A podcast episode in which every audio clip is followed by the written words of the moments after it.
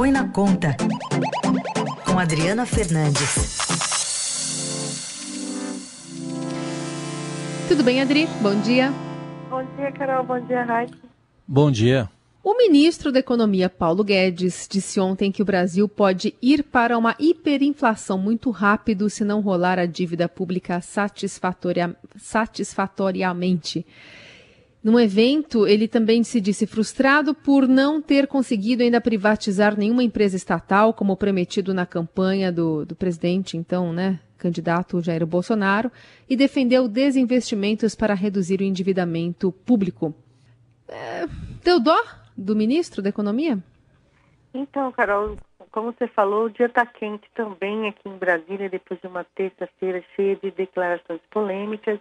Essa declaração do ministro Paulo Guedes alertando para a hiperinflação é uma, é uma fala muito mais para o seu público interno, o presidente Jair Bolsonaro, os ministros e também as lideranças do governo que como a gente tem dito, não aprova as reformas. Né? Elas ficaram paralisadas em, agora antes das eleições e ele chama a atenção para esse risco, mas ele é, erra o tom, né? Porque ele traz aí um ambiente de, é, de terror, né? A, a gente está com, com juros é, baixos, com 2% de juros, a inflação também baixa e, e, é claro, há esse risco de, um, de alta da inflação, o, o, o dólar é, subiu por conta dessas incertezas é, na política econômica, principalmente incertezas em relação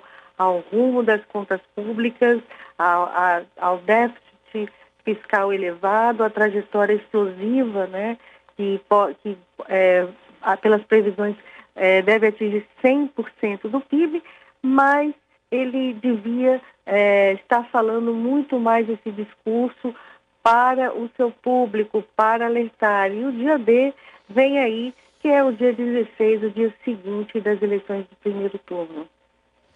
Agora, Adri, falando em hiperinflação para os tempos atuais, o, o que, que, seria uma hiperinflação nos tempos de hoje? Eu estou dizendo isso porque a gente lembra do tempo que a gente chegou a ter inflação até de mais de 80% num mês, né?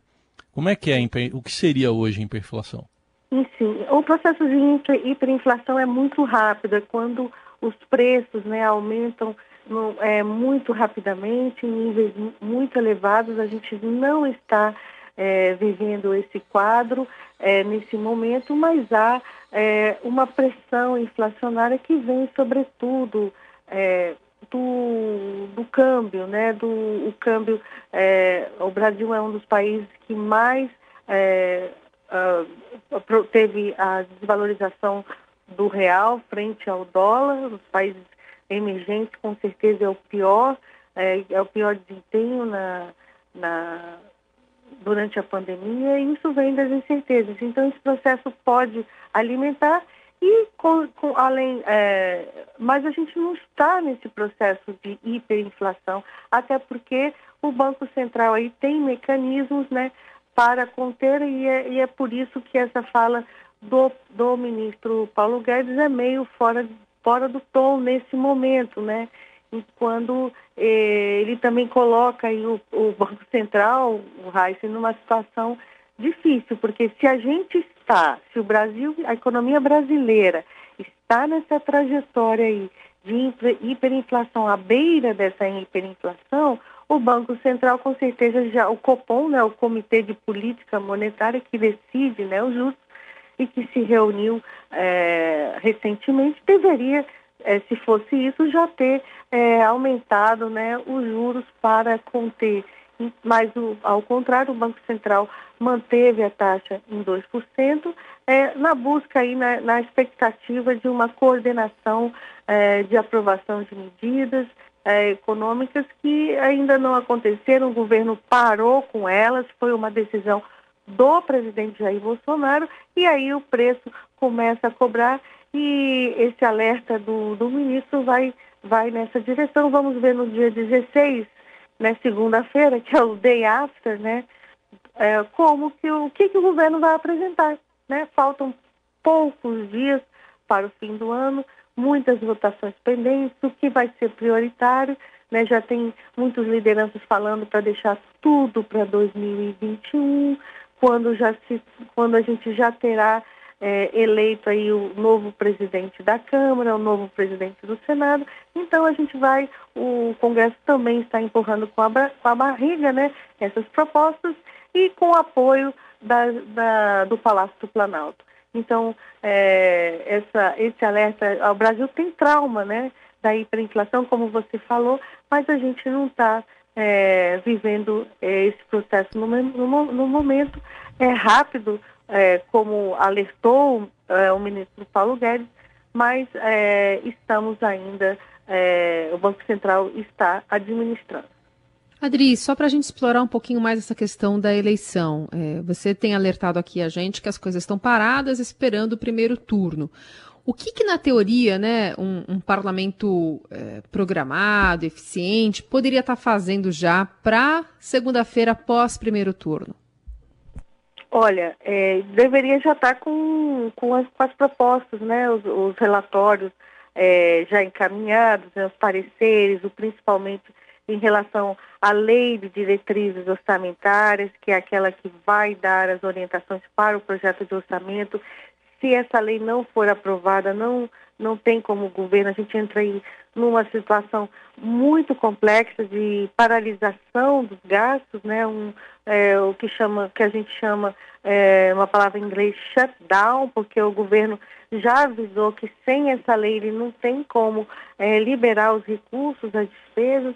Então, já devia estar muito adiantado, Carol, muito adiantado, e a gente não estamos aí, o governo perdido né, nessas votações, você não sabe se uma hora é a autonomia do Banco Central, outra hora é a PEC emergencial para cortar gastos, outra hora é o, arrumar dinheiro para o, o, programa social do governo que ele quer criar, o Renda Cidadã, e outra hora são os marcos regulatórios na área de, de energia, de saneamento, então está tudo embolado. Tem também a reforma tributária, que o presidente da Câmara insiste, quer votar, está segurando também, é, o, o quer, pretende, né, ele está enfrentando aí uma obstrução da liderança do governo, é, que por conta dessa disputa eleitoral, e eleitoral não das eleições municipais, mas da sua sucessão, né, tem um jogo pesado é, de, de de disputas né, internas entre os partidos do Centrão para ver quem vai ser o candidato é, à sucessão é, do, de Maia. Então, a, a, gente não viu nada nessas semanas, né? Absolutamente nada. Eu tenho feito esse alerta aqui, pareço até um disco arranhado. É, e na relação com o Congresso não tem como ter pólvora, né? Tem que ter saliva só mesmo, né? Tem que ter muita diplomacia, né? E, e, e, também, né, aquele, aquela famosa palavra que o presidente sempre é, disse que não teria no seu governo, que com esse tipo, é o toma lá da cá, né? Eles também estão cobrando maior é, participação dentro do governo, os partidos do Centrão, é o, que eu, é o que eu estou dizendo, eles entraram, estão apoiando, estão dando sustentação ao presidente, inclusive barrando né, medidas, é, qualquer tentativa né, de, é, de inclusive do, das propostas de apresentação de pedidos de impeachment, né, porque é, foram muitos esses, esses últimos, esses, ao longo desse ano, então, eles também querem maior, maior cargo, né? Um dos cargos eu comentei aqui é, na segunda-feira, quando eu estava falando do Amapá, né? É, querem o cargo do, do ministro do, de Minas e Energia, é, também tem, também tem defendido nos bastidores uma divisão da equipe do ministério, né, do super ministério de Paulo Guedes. Então, é muita, é muito embrolho aí pela frente até o fim do ano. Só para concluir, Adri, dá para dizer que o ministro Paulo Guedes foi enganado, né, já que aquelas privatizações que foram anunciadas na época da campanha não estão saindo do papel, assim como também as, as medidas contra a corrupção não saíram né, dentro da pasta do então ministro Sérgio Moro, por exemplo? Olha, é, eu não sei se ele foi enganado, se ele não. É difícil saber se ele qual, qual o nível né, de, de é só um desejo dele ou se realmente havia um compromisso né, de maior empenho. Né? O fato é que o presidente Jair Bolsonaro, ele nas eleições, ele foi, ele estava na pauta dele, na agenda, na, no projeto de governo dele, privatizações, né? E o time dele, né? O time que ele é, colocou, barrou essas privatizações, né? Ao longo de 2018, ao longo de 2019 e barrar e, essa, e os ministros, é, os ministros da área militar, os ministros da área de Minas e Energia, de infraestrutura, ciência e tecnologia, o ministro Marcos Pontes, todos eles muito contrários às privatizações e não tiveram e tiveram de alguma forma apoio do presidente, né?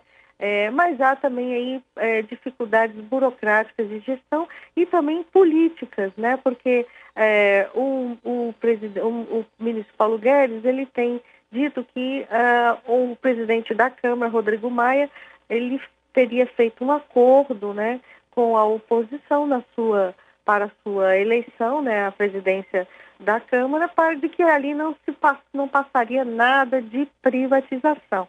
Né? Isso é acusação que vocês lembram até gerou bastante é, briga pública, foi a último grande é, entreveiro entre os dois públicos, né?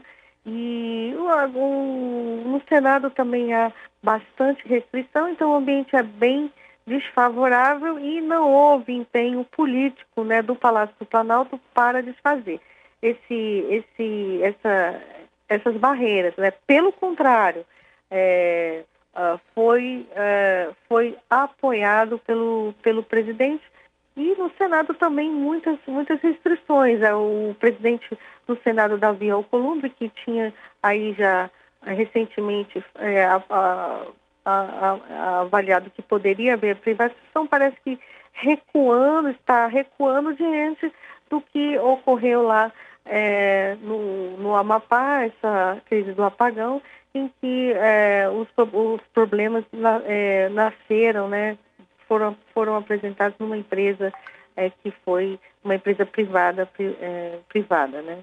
Então, assim, a privatização é muito complicado, está é, é, muito complicado esse, esse cenário. Ele, o, o, o, o, o ministro Paulo Guedes no caso dos Correios, né, já não fala mais é, de privatização, fala em quebra do monopólio. No caso da PPSA, que é a empresa é, que, que, que, tem, é, que, que, é dona do, dos óleo, do óleo né, de petróleo, né, do, eles também falam em venda de contratos né, do petróleo e a Eletrobras aí que todo mundo estava esperando de privatização ainda no governo é, do governo Temer não avançou nada no governo Bolsonaro. Então, Guedes se diz frustrado, né? ele, ele disse ontem frustrado, mas a, as barreiras são muito mais é, políticas é, do que econômicas. Muito bem, Adriana Fernandes, ajudando a gente a entender, interpretar esta fala do ministro da Economia de ontem. Obrigada, Adri. Até sexta. Até sexta.